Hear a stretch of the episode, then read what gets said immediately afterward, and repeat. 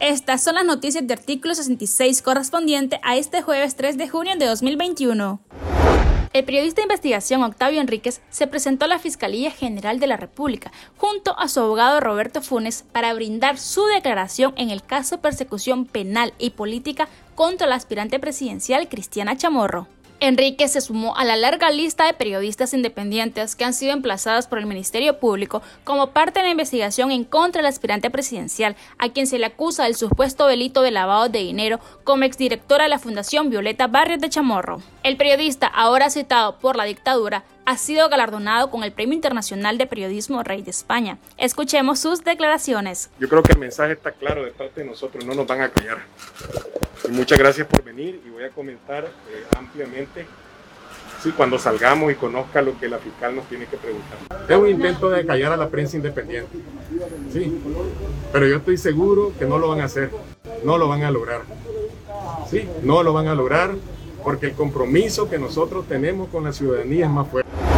El Ministerio Público subordinado al régimen de Daniel Ortega y Rosario Murillo giró citatoria para entrevistar al director de Artículo 66, Álvaro Navarro, por el caso Cristiana Chamorro. El periodista tendrá que presentarse a la Fiscalía el 4 de junio a las 11 de la mañana. Ante esa citatoria, Navarro aseguró que asistirá. A la hora que me han llamado y responderé lo que me pregunten, porque los periodistas hemos realizado nuestro trabajo, no hemos cometido ningún delito, aunque nos quieran criminalizar.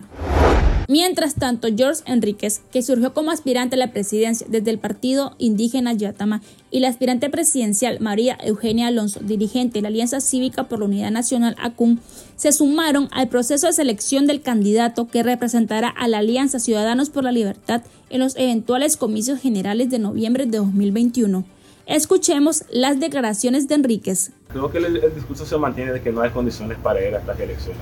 Creo que luego de aquí a uno o dos meses, los partidos políticos o los precandidatos tienen que terminar de definir qué va a pasar, si vamos a participar o no vamos a participar. Pero también tenemos claro de que de alguna manera ya sabíamos que se iban a inhibir algunos candidatos o algunas candidatas. No sabíamos cuándo no sabíamos cuál iba a ser el cómo. Desde que él aprobó su paquete de leyes, ya sabíamos que lo iba a hacer. Y empezaron con la candidata que de alguna manera ha punteado en todas las encuestas. Así que de, de alguna manera puede mirarse como sorpresa, pero lo que hacía falta es que él lo hiciera y ya lo hizo con doña Cristiana. Lo mismo con el tema de las personerías jurídicas, le escrito la personería jurídica a PRD. Desde expresidente de países de la región centroamericana hasta organismos internacionales defensores de los derechos humanos y promotores de la democracia han rechazado y condenado todo el proceso de investigación, allanamiento de la residencia y ahora la ilegal retención y vigilancia policial a Cristiana Chamorro. La Comisión Interamericana de Derechos Humanos CIDH planteó su preocupación por segura inhabilitación política que impulsa la dictadura a través de la Fiscalía contra la precandidata Chamorro. La congresista norteamericana María Elvira Salazar pidió que cayera todo el peso de las sanciones sobre el régimen de Daniel Ortega y contra sus esbirros, al tiempo que expresa su solidaridad con la aspirante presidencial opositora. Por su lado, el también congresista de Estados Unidos, Albio Cires, impulsor de la llamada Ley Renacer, con la que ese país busca arreciar las medidas de presión mediante sanciones contra las principales figuras políticas de la dictadura, llamó a sus colegas en el Congreso a acelerar la aprobación y aplicación de la ley.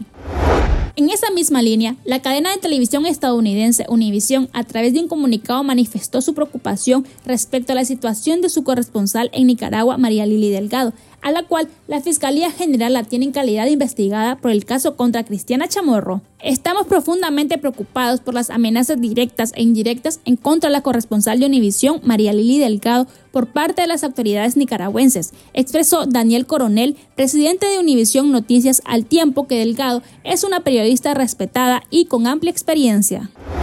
La Unión Europea, a través de su portavoz, instó a que se libere inmediatamente a Cristiana Chamorro y se reviertan sin demoras las medidas adoptadas contra sus derechos.